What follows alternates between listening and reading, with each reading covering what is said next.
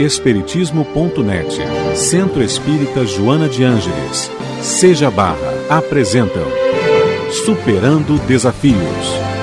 Apresentação e produção, Iraci Campos.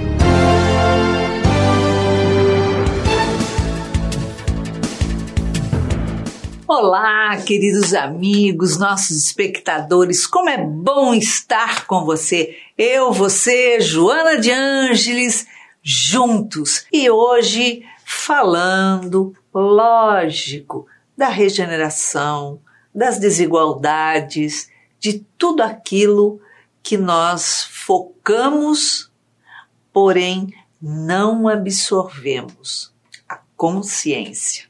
E hoje com um convidado muito querido, muito especial, que é Clóvis Noronha. Clóvis, quando nós é, falamos das coisas que nos acontecem, nós dizemos assim, né? Ah, por que está acontecendo isso comigo? Eu perdi isso, eu perdi aquilo, ou então eu estou adoecendo, eu estou com um problema no meu estômago, é, eu estou com um problema no coração, é, enfim, eu estou lá com qualquer coisa, né? As pessoas dizem que estão passando por isso, não que elas desenvolveram isso. Hum. E isso está sendo a resposta de alguma atitude e escolha. Mas elas dizem isso, né? nós dizemos isso é, como se de repente, olha, Deus pegou isso e pôs isso agora no meu caminho. Uhum. Tipo assim, e agora? Eu, tá, tá acontecendo isso, ó, deparei com isso. Tipo, não tenho nada a ver com isso. Eu não sei por que, que ele fica pegando, botando as coisas no meu caminho. Que injustiça, né? Que absurdo isso, né? É, o que mais é, as pessoas centralizam o pensamento, mas na verdade ela teria que nortear agora. É, voltando à questão da pandemia, ela nos traz essa, essa forma de é, refletir, né? já que, a gente, que nós não estávamos refletindo com livremente, adequadamente, como na verdade poderíamos, se o mundo tivesse tomado um outro caminho moral, é, porque é, a nível de intelectualidade, nós, nós crescemos razoavelmente, né? Se todos nós lembrarmos há 50 anos atrás, 60 anos atrás, não havia televisão. Exato. E hoje nós estamos com todo esse conhecimento, com essa globalização, onde a gente sabe as notícias na, é, online e tal. Você tem a televisão na sua mão agora e não precisa. Você tem no, computador, no, no, celular tudo que você quer saber sobre qualquer coisa do mundo. No passado você tinha que pegar aquelas enciclopédias enormes, é. mesmo assim, que os mais abastados que tinham, né? Mas mesmo assim era um trabalho de pesquisar. Hoje você mete um Google ali, a palavra já aparece um monte de opções, você vai lá, acha e vai, vai aprendendo. Nossa, o Google é, é a nossa vida. Nossa vida. Então, intelectualmente, nós, nós crescemos bastante, é, apesar das diferenças sociais que ainda existem, né, no nosso país principalmente, há muita diferença social, mas nós entendemos também que ninguém nasce numa situação como essa de, por um acaso. Nada, nada é acaso. No universo não há acaso. Tudo está Nada brota na sua vida de repente como uma flor que nasceu ali, não sabe nem porquê. Então, todos que nascem em condições, é, vamos dizer assim, menos favoráveis, é no, no nossa forma materialista de ver. Porque a gente avalia assim, ah, a pessoa é pobre. Mas pobre de quê? De dinheiro?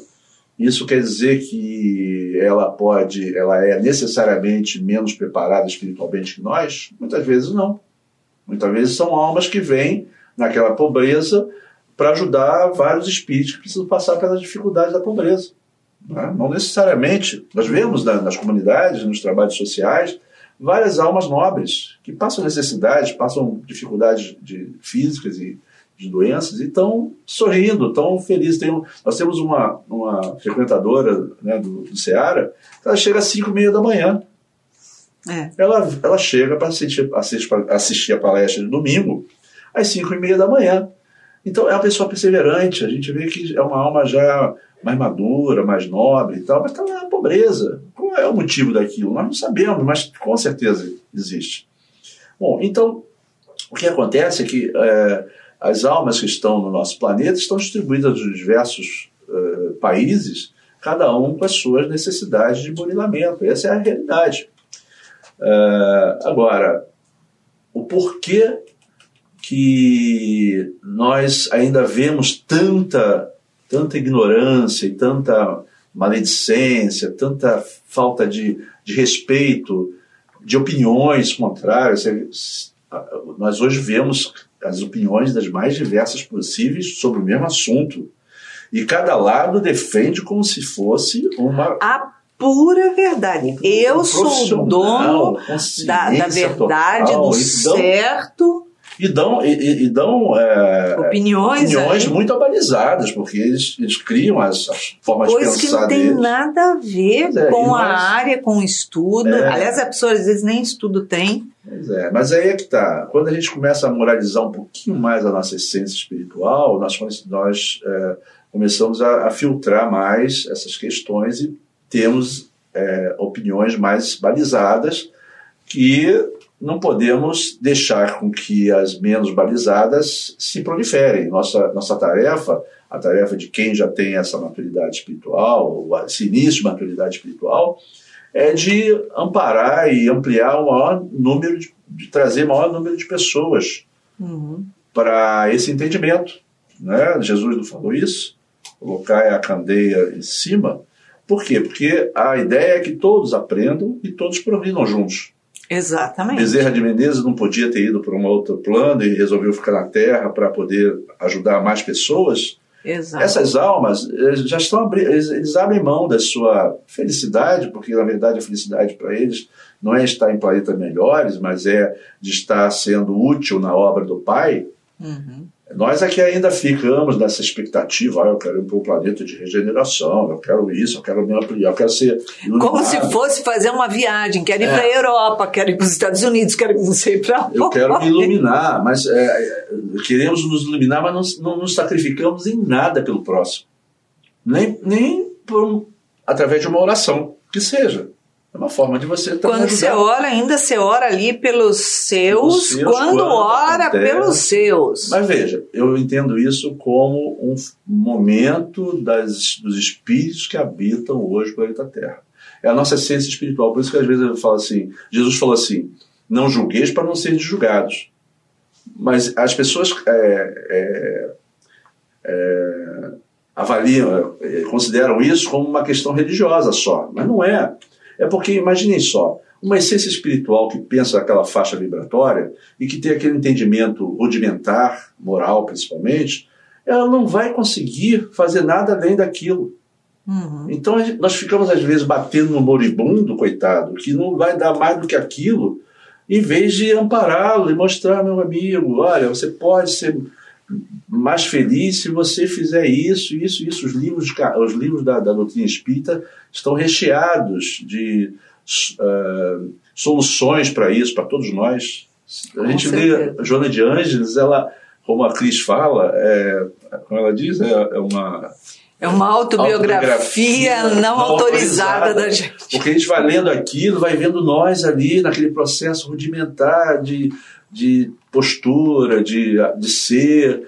E aí você vai se, muitas vezes se perdendo é, no todo, né, na manada que, que pensa e caminha para aquele lugar ali, quando você, eles já deviam estar olhando para outros, outras vibrações, outras buscas.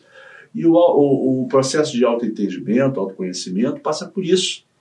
Porque os primeiros passos desse processo é nós identificarmos aonde estamos errando, onde estamos sendo incongruentes, é, buscarmos em Jesus, que é o nosso guia maior, nosso é, o, o espírito mais evoluído que conhecemos, aquilo que ele nos trouxe. Tanto que às vezes as pessoas falam assim: como é que você agiria? Ah, você, eu não sei como agir porque ainda sou imaturo, tem lá aquela bifurcação, vou para cá, eu vou para lá. Eu vou agir de que forma? A melhor forma da gente agir é pensar assim: como Jesus agiria? Então, esses mestres maiores, Joana de Anjos, Jesus, enfim, todos os luminares que passaram por aqui deixaram tantos conhecimentos, Esses conhecimentos são para ser aplicados na sua essência. E nós não aplicamos, nós lemos muito, tem tanta gente que lê tanto livro espírita e não faz nada pelo próximo. Vive fazendo maledicência, vive sendo grosseiro com as pessoas. Dá para pensar numa Joana de Ângeles, num Bezerra de Menezes, num Jesus atacando as pessoas, julgando é, inadequadamente. Então, se nós queremos progredir espiritualmente, é a primeira coisa que tem que parar de fazer. Ah, mas a minha mente é muito agitada, é muito grosseira, e ela é, ela é, uma, é um corcel que não para. Então, doma o corcel. Ah, mas eu não tenho ainda essa habilidade de, fazer, de falar manso, de ter paciência, de, é, de, de buscar paz no ambiente, eu estou sempre muito estressado. Então, ótimo, se a gente já tem esse entendimento de que isso a gente precisa trabalhar, vamos trabalhar. Como é que você faz? Oração, se liga na espiritualidade, pede ajuda. Olha, eu preciso melhorar, me ajude aqui, eu estou precisando de amparo espiritual. Porque na medida que nós pedimos, nós obtemos. Sim, Verdade? com certeza. Principalmente se nós pedirmos e fazermos, porque também não adianta ficar só pedindo. E aí a espiritualidade fala, a espiritualidade fala assim: olha, você já pediu, já te dei, mas você não entendeu, então agora você vai passar por uma necessidade para poder realmente mobilizar, é, amadurecer. Exatamente. Nós vamos para um pequeno intervalo, cafezinho gostoso e voltamos já já. Não saia daí. Estamos apresentando Superando Desafios.